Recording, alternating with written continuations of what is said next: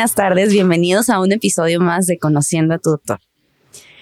El día de hoy tenemos a una, una invitada muy especial, de hecho ella fue una de las piezas clave para poder desarrollar la idea de lo que iba este podcast. Porque, pues en esas pláticas de consultorio, nos adentramos en un tema que a mí me hizo mucho ruido, que es el cómo se lleva el proceso de una enfermedad terminal en un familiar como médico, pero también como hijo.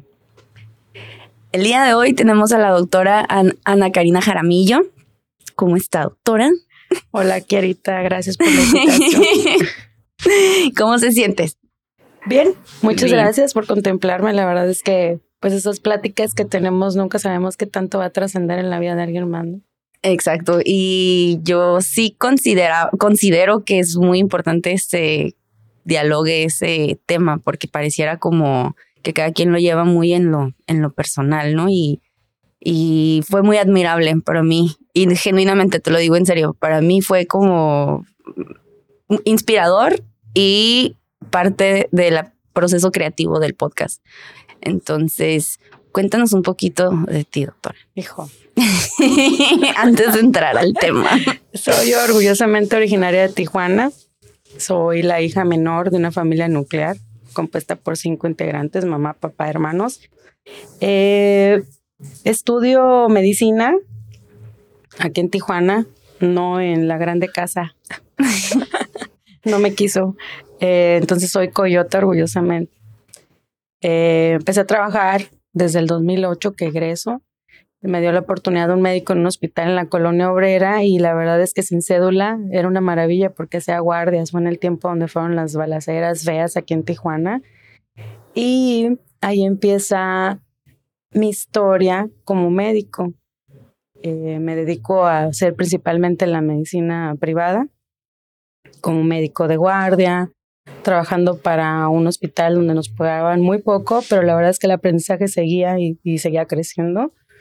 Hasta que me inviten a formar parte de gobierno. Empiezo mi primer trabajo en gobierno municipal como médico de consulta. Eh, posterior a eso, de un despido injustificado, mi hermano, mi hermana que sigue de mí me dice, oye, negra, no, pues así me dice, oye, negra, ¿qué piensas hacer de tu vida? Luego, pues seguir trabajando. ¿Para quién? Pues, para alguien más, ¿no? Te voy a ayudar a financiar tu primer consultorio, te voy a prestar dinero y donde yo vea que te empieza a salir ahora sí que del presupuesto, pues te le retiro la ayuda, ¿no? Y gracias a Javier, mi hermano, es cuando empiezo abrir esta posibilidad de abrir mi primer consultorio y, y, sentir el frío de la calle, donde ya estás tú sola y te das cuenta de que no es fácil y más cuando no vienes de una familia de médicos. Eh, eres la única médico, ¿verdad? Soy la única médico de la familia. Y eh, mujer que se arrifó abriendo consultorio, ella. Claro, cuando, cuando era como tan sencillo a lo mejor seguir trabajando para alguien más. La verdad es que yo le agradezco mucho a Javier, toda la vida le voy a agradecer ese impulso y este, y es como empiezo. Por mucho tiempo le escribía correos a una doctora que era muy importante y que sigue siendo muy importante en Tijuana en el tema de seguros y nunca me respondió.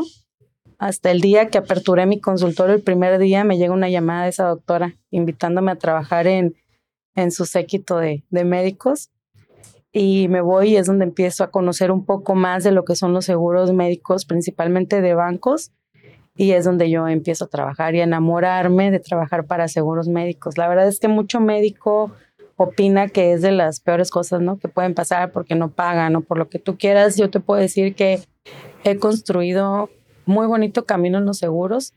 Me encanta trabajar con mis pacientes de, seguranzas y son unos pacientes muy agradecidos, se vuelven parte de tu familia y pues eso ha pasado desde hace 10 años que llevo trabajando en eso.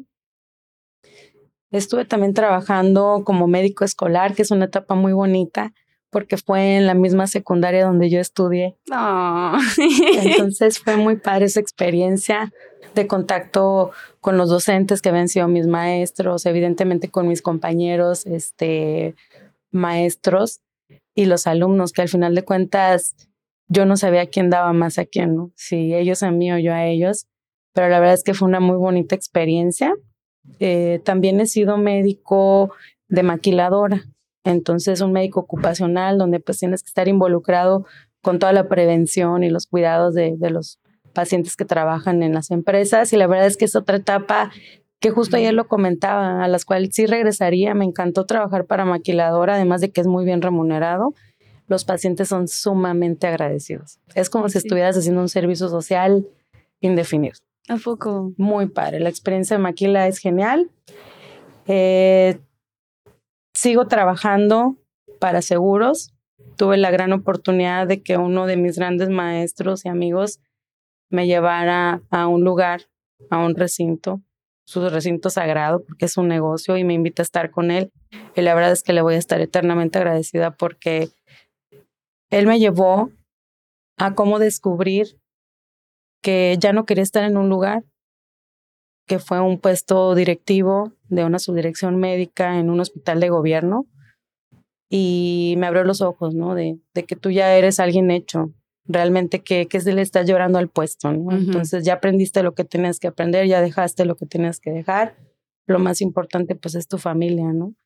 y, y, fue como yo decido dejar ese puesto, su dirección médica, que fue muy difícil, porque evidentemente los puestos jerárquicos muy probablemente tenemos la idea que están hechos para un hombre Mm.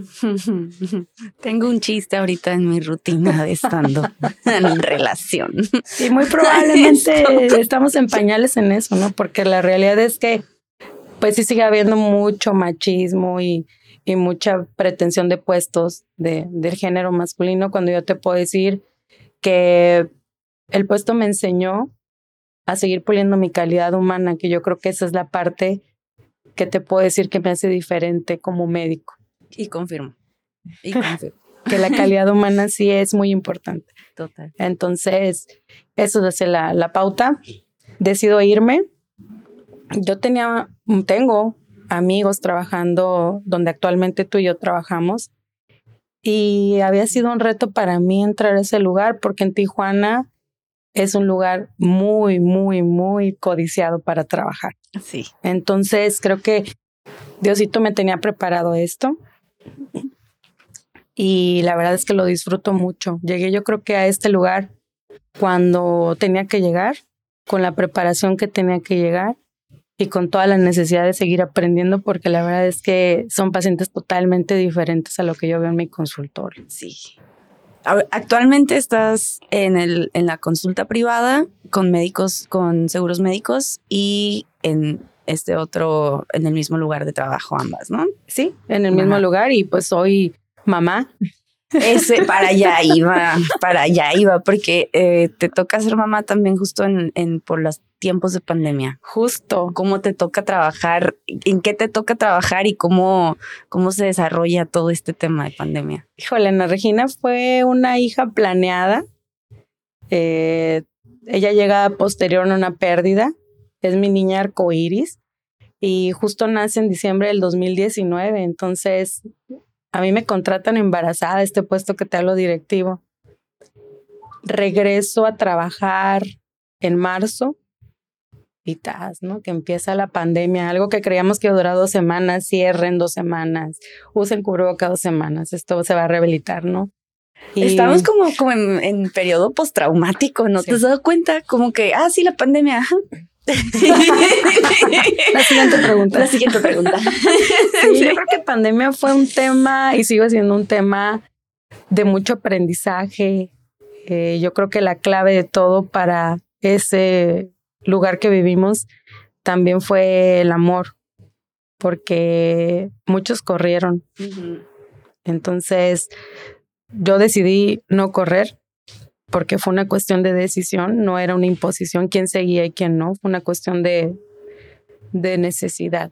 Tijuana y yo creo que todo el mundo necesitó quien estuviera al pendiente de la familia y quien estuviera al pendiente de los avances que iban cambiando, porque si te fijabas lo que usábamos en un inicio, a las tres semanas ya era burla de alguien más. Entonces, sí. fue un aprendizaje muy, muy bonito. fue difícil porque Ana Regina tenía mesecitos cuando yo la dejé y, y, que tenía que llegar y ya sabes que estaba con la lactancia mixta y ella lloraba cuando yo llegaba y yo me tenía que llegar a bañar, a quitar obviamente todo. ¿Cuántos meses tenía ella cuando empiezas en la pandemia? Cuando empiezas. Tres, meses, tres, cuatro meses. Y lactando y atendiendo. Y sí, y, y haz de cuenta que de las peores cosas que yo recuerdo es haber estado eh, en mi consultorio, que justo quedaba enfrente de un hospital que recibía pacientes en ambulancia, y escuchar alrededor de nueve ambulancias llegar. O sea, para mí eso era muy difícil porque quería concentrarme en mis consultas virtuales y demás. Entonces, si era como pueblo de nadie, ¿no? No se escuchaba el ruido de los carros, solamente se escuchaba el ruido de las ambulancias, veía las sirenas, este, fue una situación muy, muy complicada. Tú la viviste. Eh, confirmo la parte de las sirenas. O sea, en los, los, el primer mes ya era como escuchaba la ambulancia por la casa y era como, ¿y ahora quién, a quién se llevaron? O sea, tenso, tenso. O sea, sí, era. Lo sigo procesando y lo sigo trabajando porque, pues, como bien dices, fue un aprendizaje que no quiero echar al saco roto porque me doy cuenta que muchos, como que, ay, ya pasó, uh, lo que sigue y yo, hey, la pandemia nos enseñó que, en lo personal, que la muerte está presente. Nadie sabe cuándo, cómo, ni por más que domines temas médicos, vas a poderle sacar la vuelta cuando te toca. Entonces, a partir de allí es, ¿qué quiero hacer con mi vida? Porque esto se va a acabar. Y lo sigo trabajando, pero escuchaba una ambulancia como Chihuahua. Sí, sí fue, fue, un tema yo creo que de, de más aprendizaje porque creo que nos preparamos era para muchas cosas en la vida, ser el mejor, a lo mejor en medicina, ser el mejor en plomería, no sé, el mejor artesano, improvisador.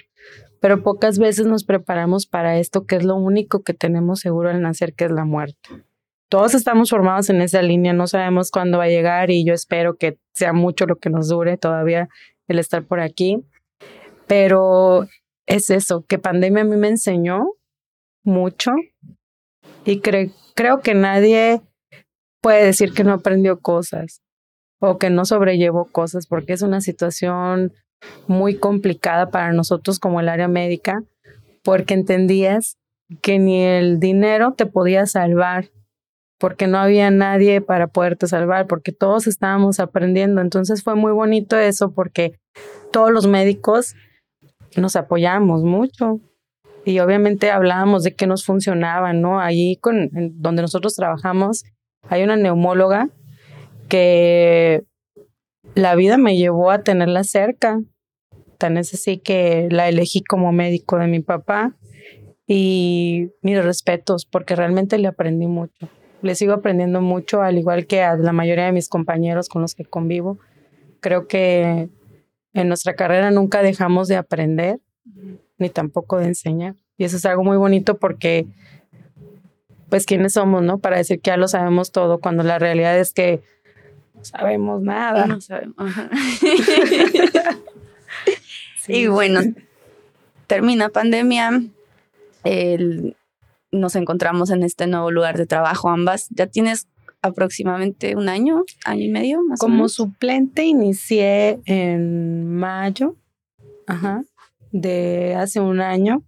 Estaría cumpliendo el próximo mayo dos años entrando. Ya. Y este, y la verdad sí, un poquito muy padre porque es otro tipo de medicina. Realmente lo que hacemos aquí es una medicina que muchos le llaman institucional, pero yo creo que no tienen ni idea de lo que es ser institucional, porque pues ya estuve en dos instituciones de gobierno y la realidad es que no es nada parecido a lo que es, ¿no? Entonces, es muy padre. Qué bueno que tienes la oportunidad, ahora me encanta, de verdad desde que te conocí con esa chispa tan bonita que te caracteriza, esa transparencia que siempre te digo, eh, me encanta tenerte como amiga y como compañera ahí en el trabajo. Yo creo que eres de los bonitos motivos por los cuales uno se motiva a seguir ahí y, haciendo el bien, ¿no? Para que crezca esto y que el turno donde estamos sea representativo y, nos quitemos una estafeta que nos han puesto por mucho tiempo. Y que siempre haya comida. que nunca se acaben las tortas. Que nunca se acabe la, la comida. La comida. Sí, pues sí. Nuevamente, eh, no, no, tenemos mucho tiempo eh, conociéndonos, eh, pero como bien dices, la, en el momento en el que llegas y se hace notar tu experiencia, los pacientes, nos damos cuenta en, el área donde trabajamos, podemos, compartimos una sala donde vemos pacientes y, y escuchas, ¿no? ¿Quién está llamando a sus pacientes? Y también escuchas las referencias entre ellos. Y yo estoy en un punto muy focal donde escucho todo. y al rato me cambian. Maravilloso consultorio el número. el consultorio 7. Precioso número el 7. Y y he notado, o sea, cómo es tu calidad con los pacientes. Llegaste y nos dirigiste, o sea, tienes un alma de líder, siempre nos organizas para los cumpleaños, los eventos, y esto es como, como muy maternal, como muy el, el integrarnos. Y eso creo que nos ha hecho crecer como equipo. Nuevamente, a mí me inspiró a hacer este podcast. Tenía ganas de hacer, crear contenido, pero no sabía bien para dónde llevarlo. Y a raíz de esa plática, que es el tema que vamos a empezar a tocar, eh, fue que, dije, claro. Y nuevamente siempre te voy a agradecer eso, ah, porque fuiste como el rayo de, de, ah, eureka, de esto hacer. Esto, serendipia, ¿verdad? Sí. Una serendipia. 2023, creo que el área de trabajo donde estamos nos golpeó mucho. Nos golpeó mucho en este tema y creo que tuvimos maestros que en el proceso de ellos de ir sobrellevando su pérdida, nos siguen apoyando, ¿no? Porque no nos ha dejado. O sea, me acabo de enterar que el papá de una de nuestras compañeras muy queridas falleció el 4 de diciembre. Entonces, muy, muy, por allá por el lado de telemedicina. Entonces, sí está muy, ni yo. Ayer que me dijo en el comedor fue, ya acaba tu 2023, qué bondadoso fuiste, pero ya vamos a ver qué, qué nos oferta el 2024, ¿no? Sí, la pérdida de un familiar, como médico y más si eres el único médico de la familia porque se siente esta presión de ¿y qué va a pasar? Tuve una experiencia para nada, mm, eh, que, una experiencia muy breve en que tengo dos hermanos, el más chico se enferma de mm, una infección, coxi. Y, pero la cosa es que fue muy atípico, le dio, se calcificaron los ganglios y empezó a hacer así una bomba, a, asitis, empezó a acumular mucho líquido abdominal. Y para no, no irnos tan largos, nos vamos a Estados Unidos, lo empiezan a revisar y por imagen dicen, es que hay ganglios calcificados, hay que considerar cáncer. Y tendría él unos 23 años. Me acuerdo que toda la presión, ¡fum! O sea, volteándome a mí, tías hablándome por teléfono, o sea, como, y yo, me acabo de graduar, o sea, estoy haciendo el servicio social, ¿cómo te explico? Y sentí mucha presión, muchísima presión. ¿Cómo ha sido y cómo fue para ti todo este proceso desde el diagnóstico de cáncer de tu papá a, desde el punto familiar? Y aquí con lo más cómoda que te sientas eh, desmenuzando el tema, hasta que, hasta que culmina que nuevamente ahí yo dije, wow, que esta mujer, qué fuerte, qué bárbara, qué bárbara, qué temple. Y dijiste algo que me hizo mucho ruido, me acuerdo, me dijiste, yo vi, yo he visto mucha gente morir y, me y he identificado que hay dos maneras, quienes se van porque tienen todo resuelto y quienes dejan cosas pendientes. Y eso a mí me, lo sigo, lo sigo trayendo. Palabras más, palabras menos, pero me acuerdo que dije, wow, tengo que prepararme. Es, es un deber, es un deber prepararte y no solamente por ti, para toda la gente que tienes en tu entorno, que me imagino que va a ser mucha gente que te ama y que al final de cuentas es muy saludable que, que terminemos. Mi papá empieza a enfermarse pero nadie lo percatamos porque él empieza a perder peso. Entonces él siempre decía que perdía peso porque estaba a dieta que estaba comiendo mejor y sus porciones eran más pequeñas. Pues obviamente el día a día, la pandemia y demás, no nos hizo percatarnos que realmente no era por ahí. Recuerdo que estábamos en una ocasión eh, en el rancho y no entraban las llamadas. Entonces por ahí me entra un mensaje, está el WhatsApp y me dicen, oye, mi papá está muy mal, ¿qué hacemos? Y yo, pues mal de qué o cómo, ¿no? Ya me acerco a donde hay recepción. Y me dice, no, pues es que mi papá se iba a desvanecer, estaba regando su patio, él amaba regar las plantas de su patio.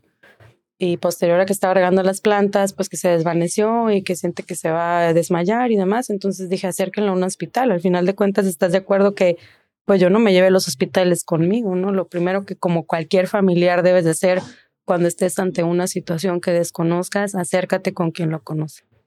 Y hospitales y incluso hasta farmacias va a haber en cualquier lugar donde te puedas acercar a, que te traten. Entonces, eh, le digo a mi esposa, ¿sabes qué? Nos tenemos que regresar, mi papá se enferma, ¿no? Afortunadamente el rancho queda cerca de, de Tijuana y llegamos y yo lo veo y ¿qué pasó, señor? ¿Cómo estás? No, pues es que fíjate que creo que se me bajó la presión, pero me siento bien. Oye, pa, pero pues te revisamos o algo. No, no, no, no. Entonces empiezo a hacer el monitoreo para, para checar su, su presión arterial durante la semana y pues decido bajarle la dosis del medicamento antihipertensivo.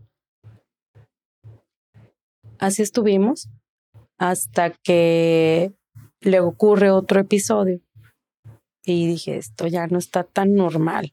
O sea, algo se desvanecía. Sí, se desvanecía. la presión, bajarle el medicamento. Sí, entonces. Estaba pasando muy frecuente. Sí, y ya la segunda ocasión que le ocurre, ya es donde digo, no, espérate tantito, pero ahí ya cambia todo, porque la enfermedad de mi papá fue bien camaleónica. O sea, él tenía todo y no tenía nada. Entonces empieza después con vómito, empieza con mucha dispepsia, entonces dije, ah, él tuvo Helicobacter pylori, entonces por ahí va a ser una gastritis y demás. Eh, contacto por el grupo, que hay un grupo magnífico, que es de, de, doctoras mamás en WhatsApp de Tijuana, que la verdad es que les mando un fuerte, fuerte saludo a todas, un abrazote, porque aprendes mucho de ese grupo. Hay otro que te voy a incluir. No, espérenme, espérenme, ya está que. Al de embarazadas, no, gracias. No, hay uno de doctoras que está genial porque son ah, doctoras en general, y este, pero este de mamás pues no nada más tocamos temas de la medicina, tocamos también temas de recomendaciones de los hijos, las escuelas y demás, ¿no? Entonces, pregunto, ¿hay alguien que pueda hacer una endoscopía así como que en fano? Y una buena compañera de la uni me dice, oye, es que mi esposo puede, esto te la hacemos en tal fecha y demás, ¿no? Entonces, agilizamos.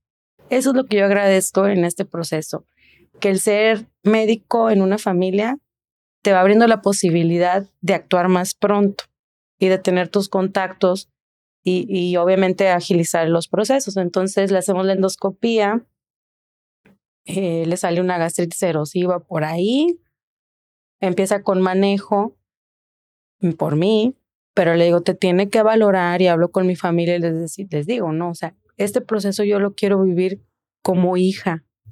Ahora sí que no sé qué posibilidad hay, Señor, ¿no? de que me permitas vivirlo como hija no como doctor.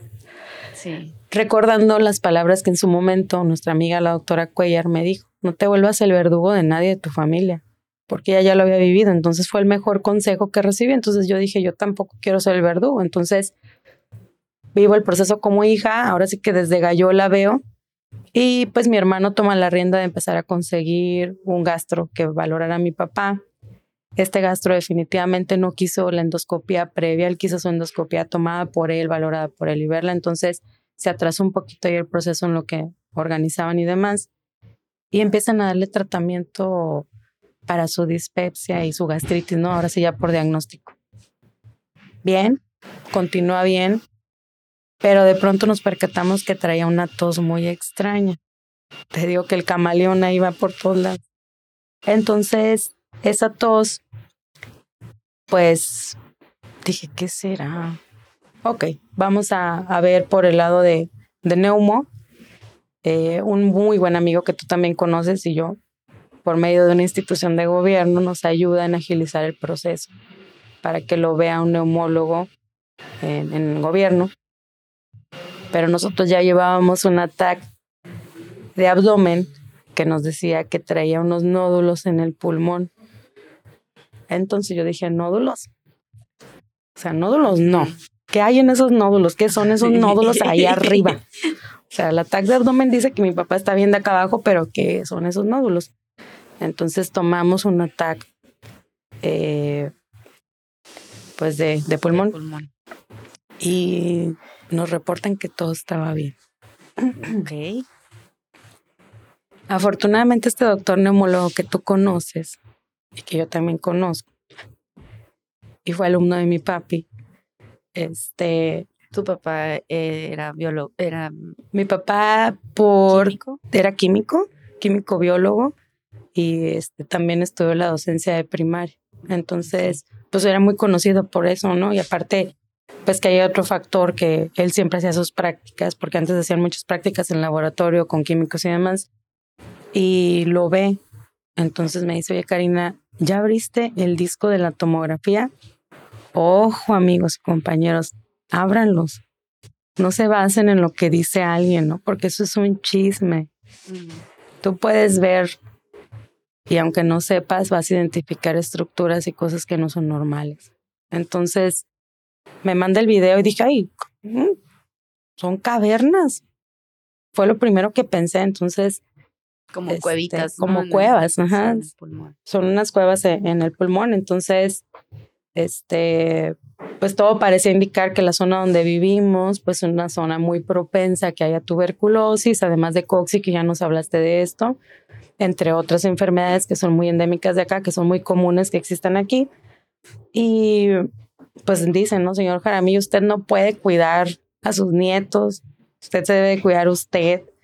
Eh, pues nadie puede estar en su casa, tiene que empezar con unas medidas pues severas, ¿no? De, cuidados y demás. Entonces, mi papá, siempre siendo un sol, pues quién se va a encargar de las niñas, porque obviamente ellos nos apoyaban a mi hermana y a mí cuidando a mi hija y a mi sobrina, ahijada, y no hubo mucho rapport a lo que yo sentí con mi papá, ¿no? Este, yo creo que el doctor fue muy consciente en lo que le estaba diciendo porque obviamente era la recomendación principal, cuidar a los niños. Y- Pensando que tenían tuberculosis. Sí, pensando en que esa enfermedad es altamente contagiosa y que estamos en un estire y afloje para que no se siga, pues ahora sí que contagiando, ¿no? Entonces, coincide que en una ocasión iba caminando a nuestro trabajo y me encuentro esta doctora neumóloga, que es una neumóloga muy reconocida ya aquí en Tijuana, gracias a pandemia también, y aparte su bonita calidad humana. Digo que eso marca la pauta en todo, ¿no?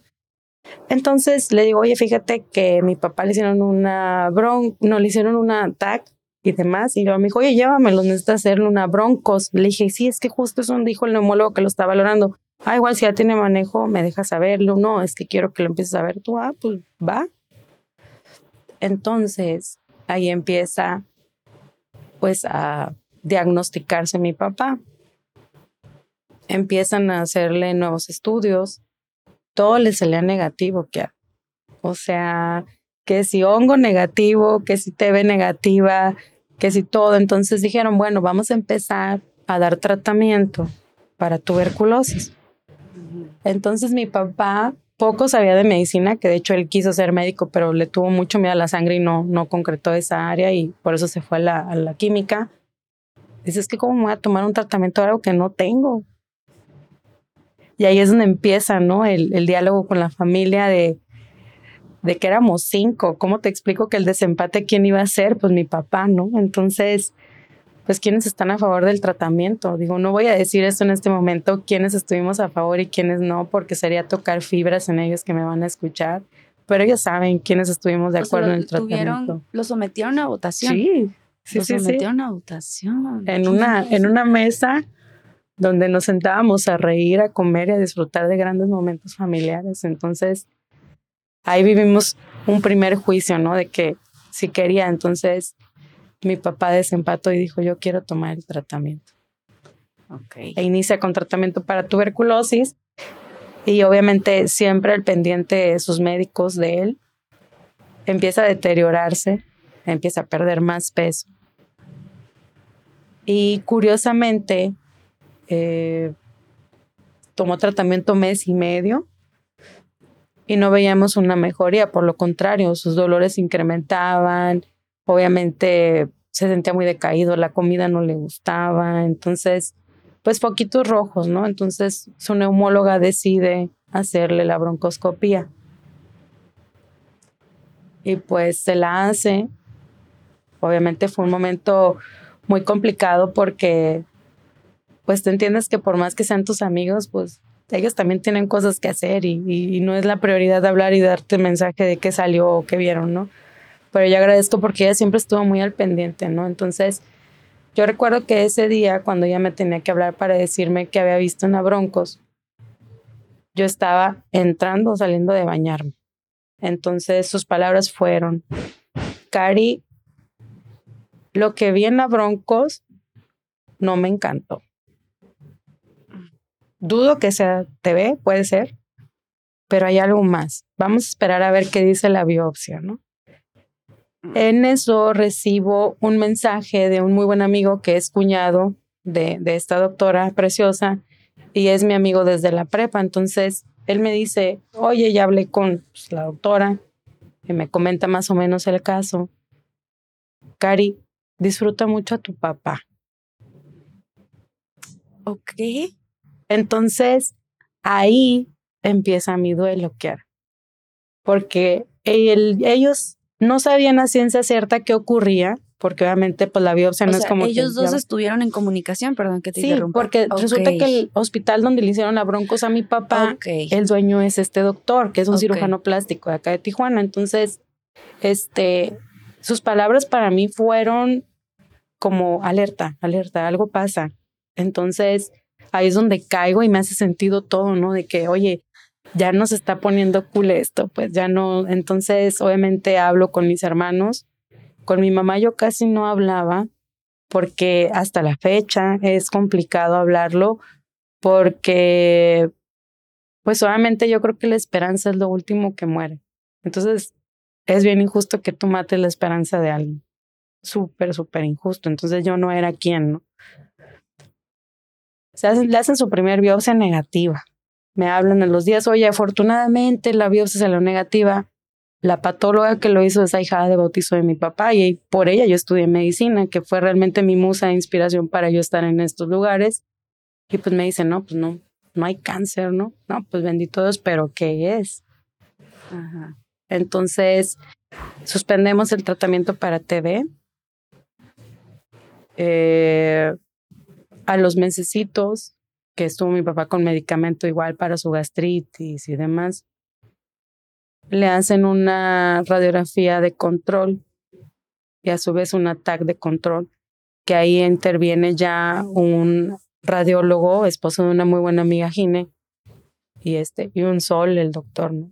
O sea, súper profesional y la verdad es que te digo que en este proceso de la enfermedad estuve en contacto con gente bien valiosa no tanto en conocimiento, quiero aclarar.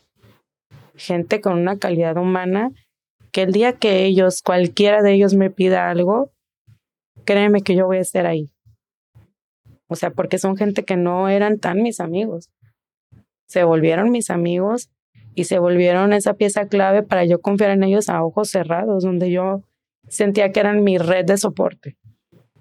Obviamente mensajes a deshoras, este, fue, fue complicado porque entiendes que no puedes estar encima de ellos, porque una, no me estaban cobrando un quinto de honorarios, que o sea, que respetan el código de ética entre nosotros, muy canijo, porque eso ya no se da. Realmente, ahorita la medicina está tan prostituida que tienes que cuidarte mucho en quién confías, porque realmente no sabes si realmente estés en las mejores manos. Médicos somos muchos pero hay mucha gente que lucra y eso al final de cuentas repercute no tanto en el bolsillo de alguien, sino en la esperanza de alguien, ¿no?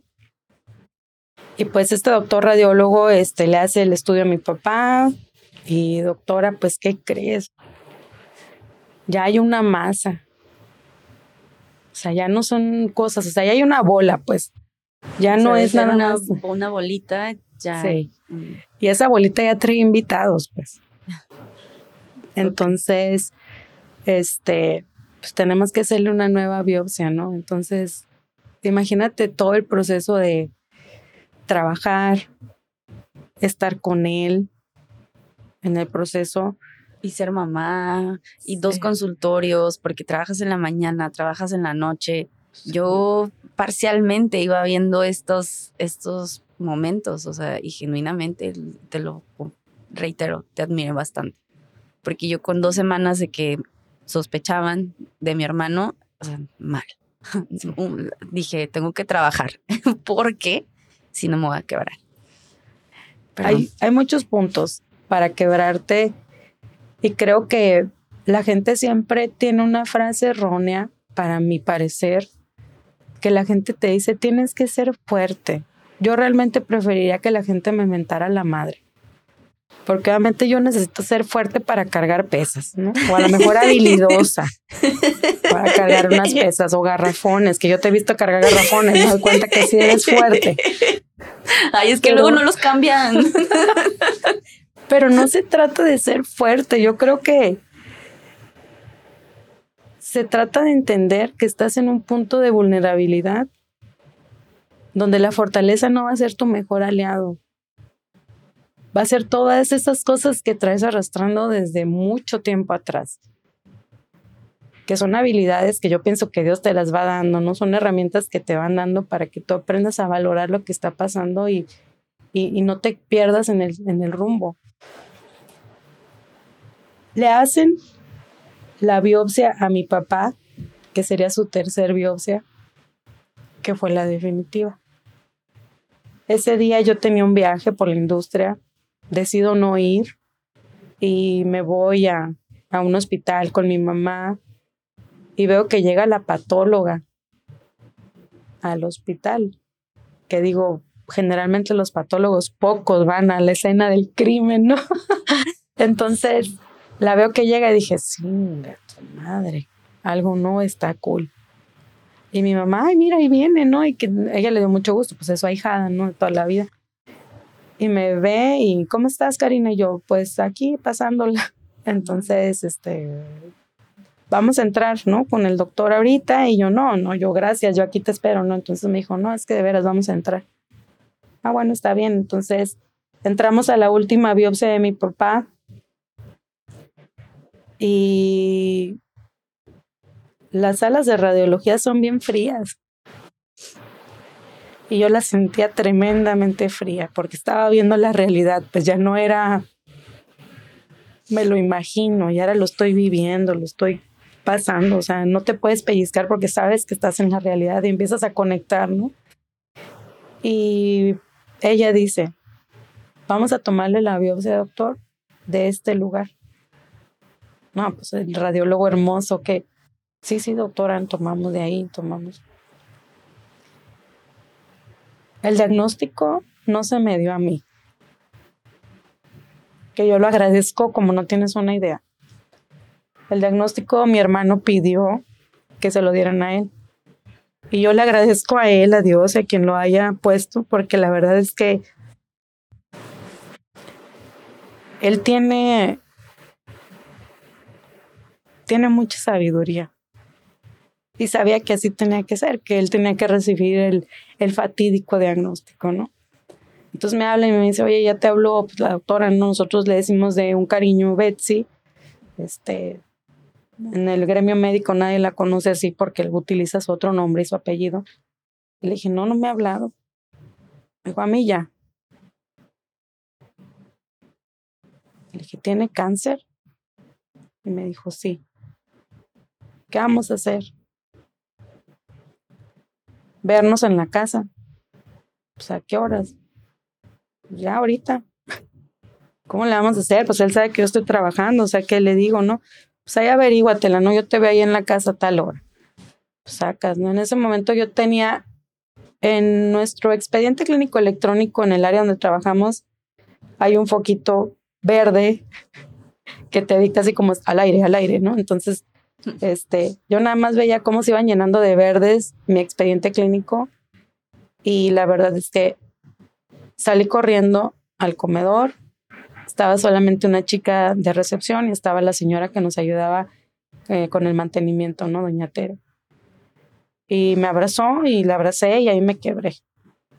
Corrieron por Cuellar. Cuellar llega y le digo, Cuellar, pues mi papá tiene cáncer. Entonces, fue como, no te preocupes, vete.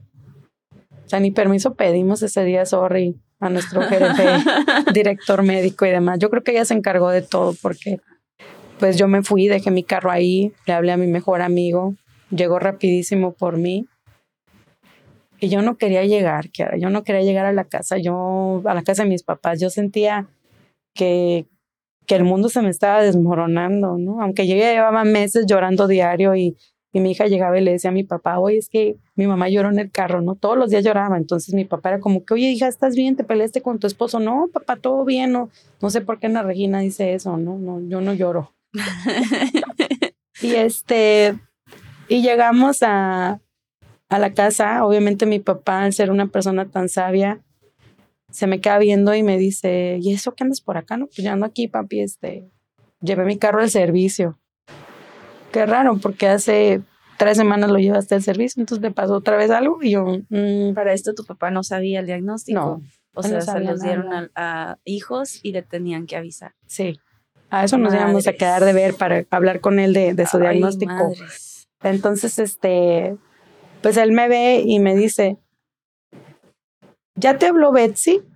Y yo, a mí no si algo yo te puedo decir que pregono con esto es, yo no soy una persona mentirosa. Es muy fácil identificarme si yo pretendo siquiera decir una enfermedad, porque para empezar yo soy una persona que te ve a los ojos siempre. Entonces cuando yo ya no tengo contacto visual contigo es que algo está pasando. Entonces mi respuesta fue bien tonta. Conmigo no. O sea, si no había hablado conmigo, pues obviamente había hablado con alguien más. Entonces, pues ya este, yo me subo a mi habitación, sigo conservando una habitación en la casa de mis papás. Dije, voy al baño, sí, claro. Fui y me acosté en mi cama y llega mi hermana y me dice, ¿todo bien? Ella tampoco sabía. Entonces le dije, no, hermano. Ella siempre creyó, al igual que mi mamá, que era una fuerte infección que mi papá tenía y que iba a salir adelante de eso. Bendita inocencia y bendita desconocimiento. Sí. Porque obviamente ellas fueron muy felices en ese proceso pensando que así iba a ocurrir. Y pues obviamente le digo a mi hermano, tengo que conseguir quien lo vea por parte de oncología porque pues el diagnóstico ya está, lo voy haciendo a la par, ¿qué onda? No, pues afortunadamente el tiempo pasa muy lento, pero se llega el momento y, y me dice mi cuñado, Cari, ya llegó tu hermano. Y mi, mi hermana estaba acostada conmigo en la cama, bajamos y él llega como si fuera una presentación de negocios. Ande, pues. Él llega con la biopsia impresa, el resultado en cinco tantos, ¿no? O sea, cada quien nos reparte nuestro tanto. Y mi papá, pues con cara de qué significa esto, entonces le dice, pa, palabras menos, palabras más. O sea, el diagnóstico no era lo que esperábamos, ¿no? Entonces mi papá dice, tengo cáncer. Y te digo, pues a lo que dice el papel. Todos volteándote a ver. Sí. Sí, sí, sí. Ay, Dios. Entonces, yo recuerdo muy bien la mirada de mi papá hacia mí. Y le digo, sí, pero oye, pa, existe hoy actualmente medicamentos y me dice, Karina, déjenme. Yo ya estoy cansado. Entonces ahí intervenimos todos, ¿no? hablar, acercarnos a él, porque estábamos lejos de él, en una sala pequeña estábamos lejos. Nos acercamos y este, entonces mi mamá empieza a hablar con él. Yo recuerdo lo que yo le dije, porque yo le dije, papi, permítenos hacer todo lo humanamente posible para que tú estés bien. O sea, cáncer no es igual ahorita a muerte. Hay muchos procedimientos, hay muchísimos tratamientos actuales, este, tenemos que estadificar qué tipo de cáncer es, en dónde más está y demás. O sea, esto es un proceso que empieza, pero pues necesitamos que estés bien y fuerte, ¿no? Y pues total que después de un tiempo unidos como familia haciendo oración, somos una familia católica y él acepta tratamiento. Para esto ya tenía mi as bajo la manga. Cita mañana a las 11 de la 8 de la mañana, miento. Cita para mañana a las 8 de la mañana con la oncóloga. Entonces fue empezar a sacar copias, imprimir resultados, formar expediente de mi papá desde lo que empezó hasta el final. Me acuerdo que iban hacia ya casi las 8 o 9 de la noche. Llegamos a una tienda muy grande donde sacan copias y el chico nos dijo, no, es que ya no puedo sacar impresiones ni copias. Entonces accedió, logramos integrar el expediente y llevarlo al día siguiente, ¿no? Realmente como médico creo que hay una gran oportunidad de mejora siempre en todos, porque pienso que las cosas las tenemos que decir como nos gustaría que nos las dijeran, no como te enseñaron, ¿no? Porque lo que te enseñaron a lo mejor le ha funcionado a la persona que te lo está enseñando, pero cuando tú ya lo vives, tratas de ser un poquito más empático con la situación y no siempre lo que vas a escuchar es algo de agrado. Vas a escuchar a lo mejor las palabras más tristes y duras de tu vida, pero tiene mucho que ver cómo estés preparado para escucharlas. Entonces, mi papi desde ahí se negó. O sea, él, el escuchar cáncer para él fue como su pena máxima. Ya no, ya no hay un mañana. Desafortunadamente había presentado como un tipo laringitis, que yo creo que ya era algo que traía por el mismo cáncer, dejó de hablar. Su tono de voz era muy, muy bajito ya no lo entendíamos, nos comunicábamos con él por medio de campanitas para que nos hablaran y lo asistiéramos. Obviamente ya caminaba con mucha dificultad y empieza su tratamiento de la primera quimioterapia. Siempre presentaba mucho dolor, entonces accedieron a hacerle radioterapia también y pues obviamente la radio ayudó para que disminuyera el dolor este, utilizamos gotitas de CBD, él estaba en contra de todo eso porque decía, oye, ando pelón, ahora marcado donde me van a la radio, aparte drogadicto, ¿no? Para él, pues obviamente, aún siendo químico, pues no entendía, ¿no? Que era lo, lo que teníamos que hacer para poderle dar cuidados paliativos, ¿no? Que son los cuidados, pues al final de una enfermedad para que él tenga una mejor calidad de vida. Fue muy honesto porque en una ocasión que yo llego en las mañanas siempre llegaba con un sabor diferente. Ellos lo hicieron por mí en algún momento, entonces pues era como regresarle algo, ¿no? Entonces llegaba con un sabor distinto y me decía que no, que no quería comer nada. Nada le sabía, nada le gustaba, todo era, estaba dulce, todo estaba salado, todo estaba caliente, todo estaba frío, era lo que más toleraba lo frío. Y recuerdo que en una mañana llegué y le dije, papi, ¿tienes cara de miedo? ¿Tienes miedo? Y me dijo, ¿miedo a qué? Le dije, ¿tienes miedo a morirte? Y me dijo, mi papá tenía unos ojos muy grandes que los logré ver hasta que él adelgazó. Sus ojos los abrió y me dijo, no, yo no tengo miedo a morirme, yo estoy listo. Entonces eso quieras o no te da mucha tranquilidad, porque sabes que saben a lo que pueden llegar. Le dije, ¿tienes miedo de dejarnos? Me dijo que no. Le dije, ¿tienes miedo de dejar a tu mamá? Que mi abuela vive y tiene 104 años y él es el único hijo. Me dijo, no, me dijo, yo, yo a ellas las voy a dejar respaldadas, ellas van a estar bien. Le dije, ¿tienes miedo de dejar a mi mamá? Y me dijo, mucho, porque tu mamá es 100% dependiente de mí y ese es mi mayor pendiente. Pero yo no tengo miedo a morirme. Quiero que me ayudes porque quiero hacer mi testamento y necesito que me ayudes con una tarjeta que tengo por vencida y que quiero que tu mamá no batalle con nada para el día que yo me vaya, porque yo no voy a aguantar la segunda quimioterapia, Karina. Y así fue. Segunda quimioterapia, obviamente no la aguantó. He de decirte que mi papá decidió llevar un tratamiento alternativo, que ahí sí nunca lo metimos a votación, él decidió llevar un tratamiento alternativo en una clínica particular. Nunca sé qué le pusieron. No quiero saber. No me costó a mí, le costó a él, fue su decisión.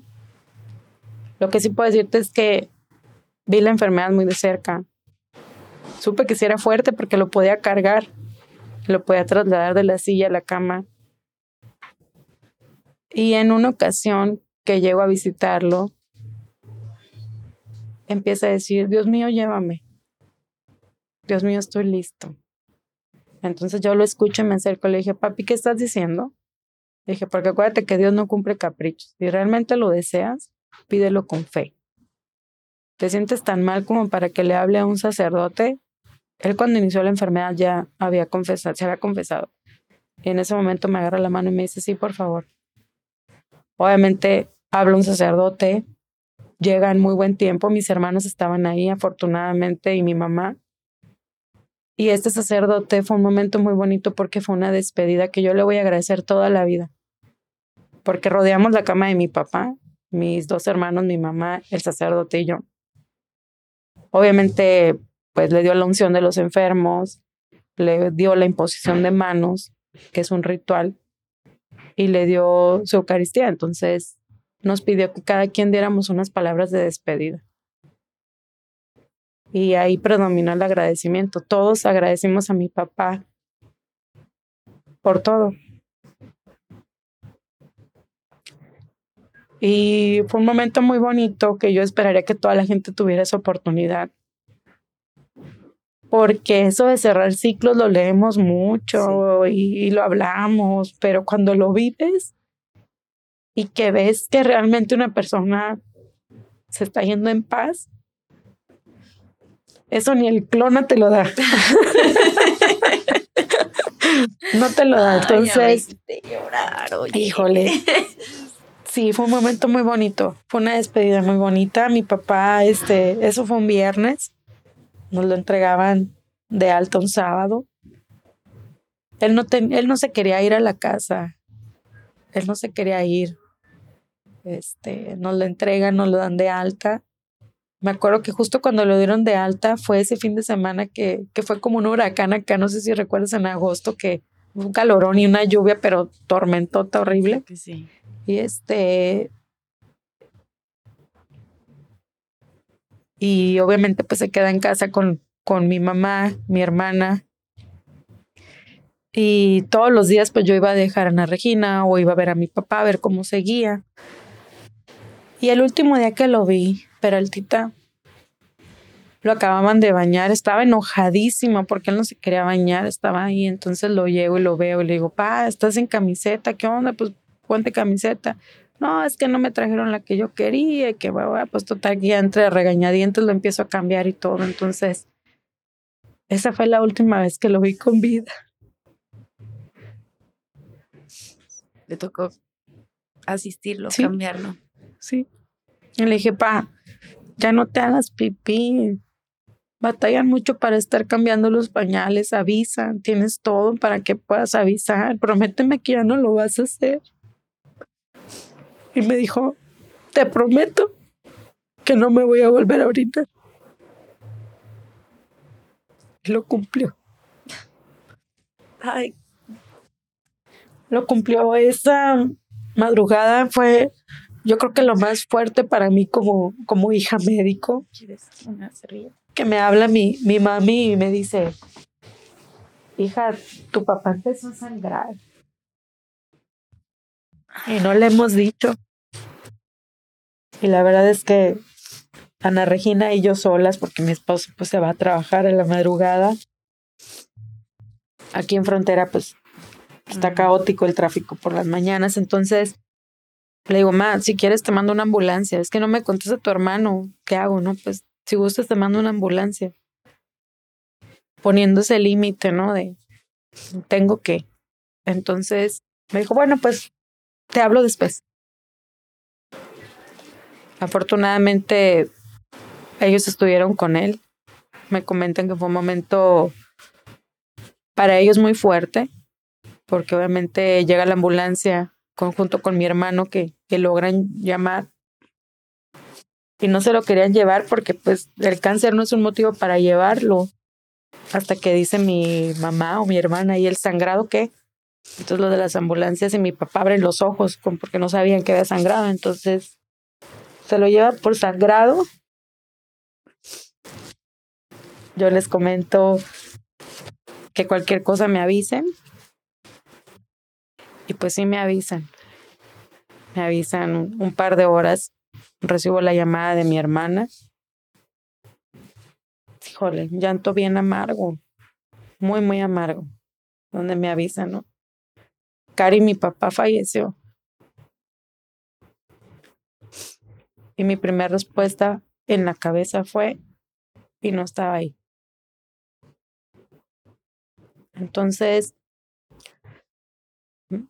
estaba por bañarme y demás, me baño, hablo a mi esposo, habla Cuellar para que ella se encargue de notificar en el trabajo y a todos ustedes. Y Lucy siempre lo dice, ¿no? O sea, tu llamada fue, oye, mi papá falleció. Y pues, como encárgate, ¿no? y este, obviamente Tijuana es un caos con el tráfico. Yo entiendo que en un hospital siempre lo prioritario va a ser tener una cama disponible para quien llegue. Y pude verlo en el hospital, en su cama, acostado, y nuevamente me despedí con agradecimiento. Yo le pedí siempre a Dios, llévatelo dignamente. Yo quiero que mi papá muera con dignidad, quiero que, que él se vaya siendo una persona digna. Y yo creo que Diosito me escuchó y se lo llevó muy pronto. Realmente menos de mes y medio mi papá había fallecido. Desde la primer quimioterapia a, la segunda. Sí, sí, porque son ciclos de 21 días. Wow. Entonces, este, pues sí, ahí viene lo difícil.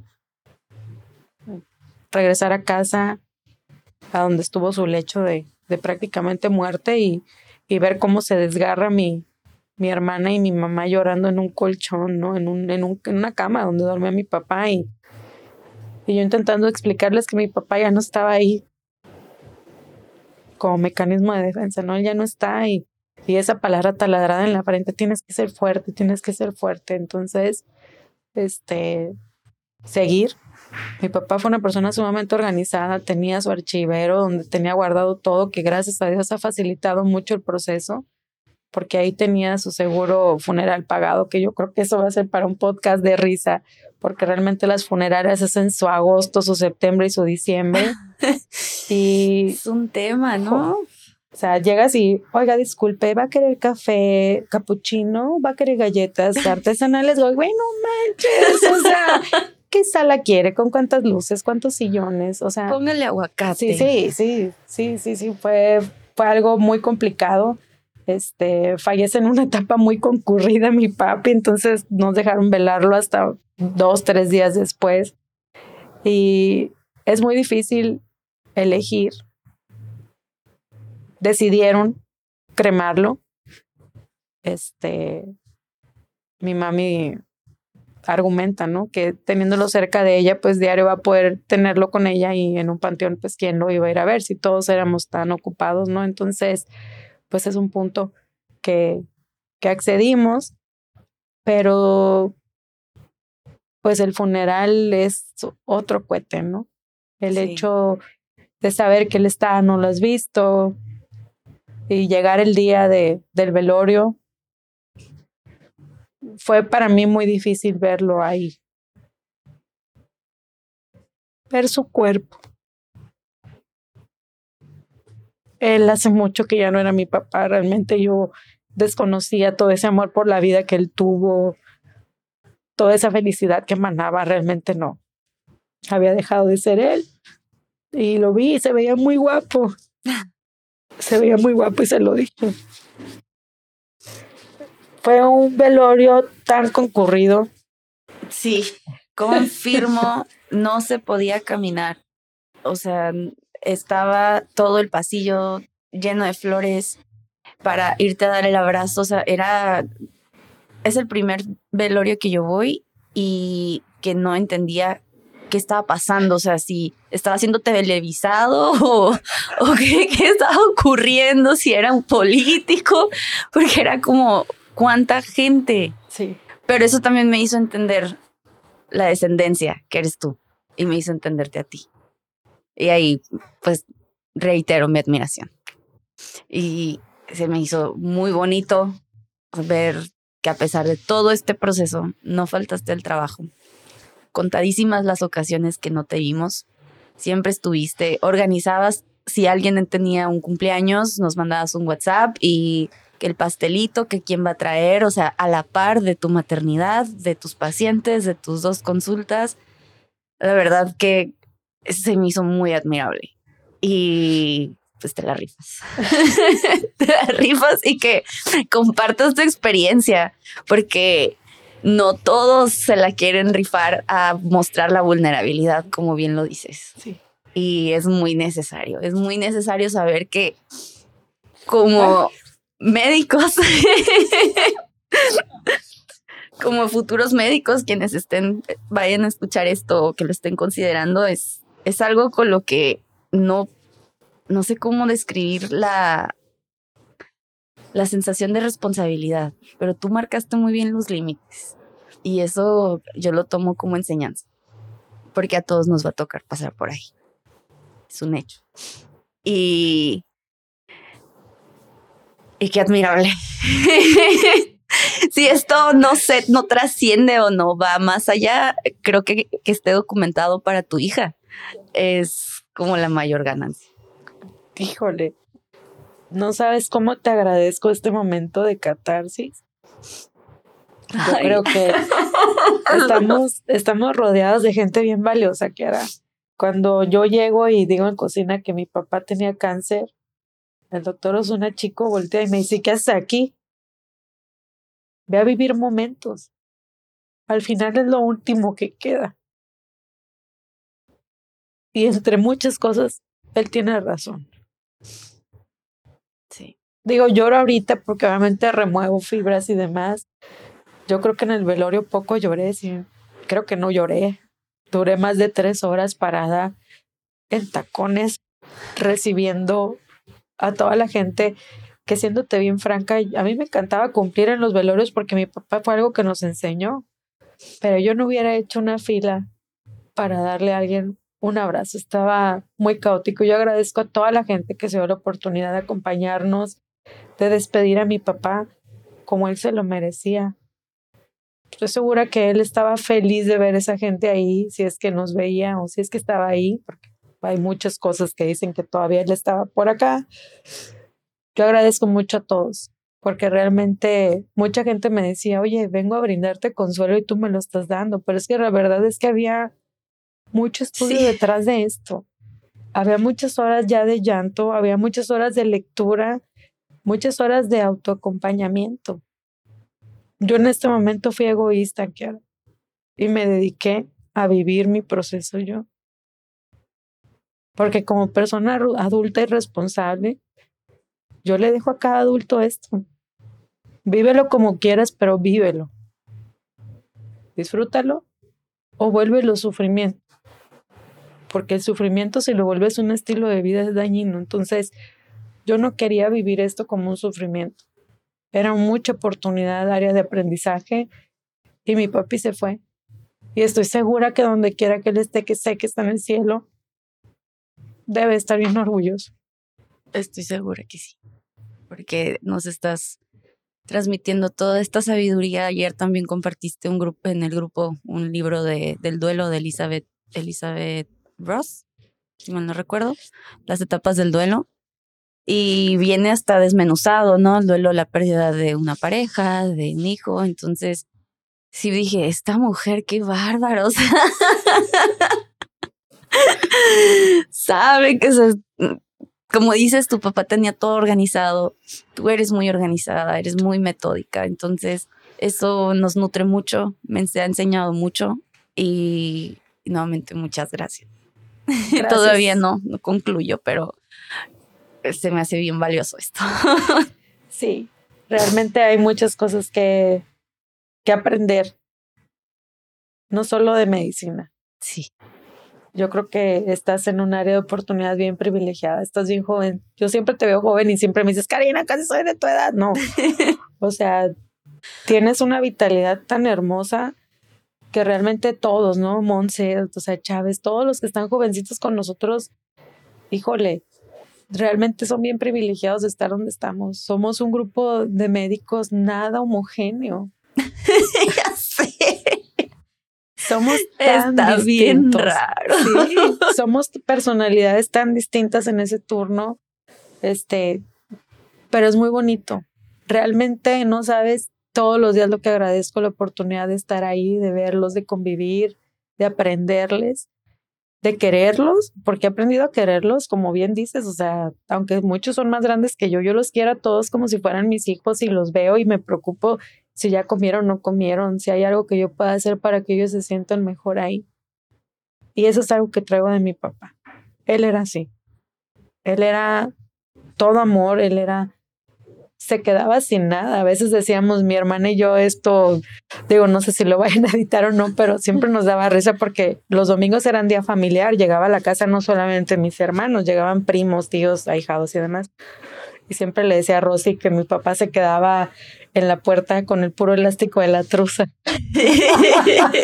y decía, a ver cuándo vuelven a venir, ¿no? Los espero, pero realmente mi papá daba todo. Todo era todo. Y este, y yo creo que esa es una cualidad que aprendí de él. No sé si le imito bien, pero me siento muy orgullosa siendo quien soy.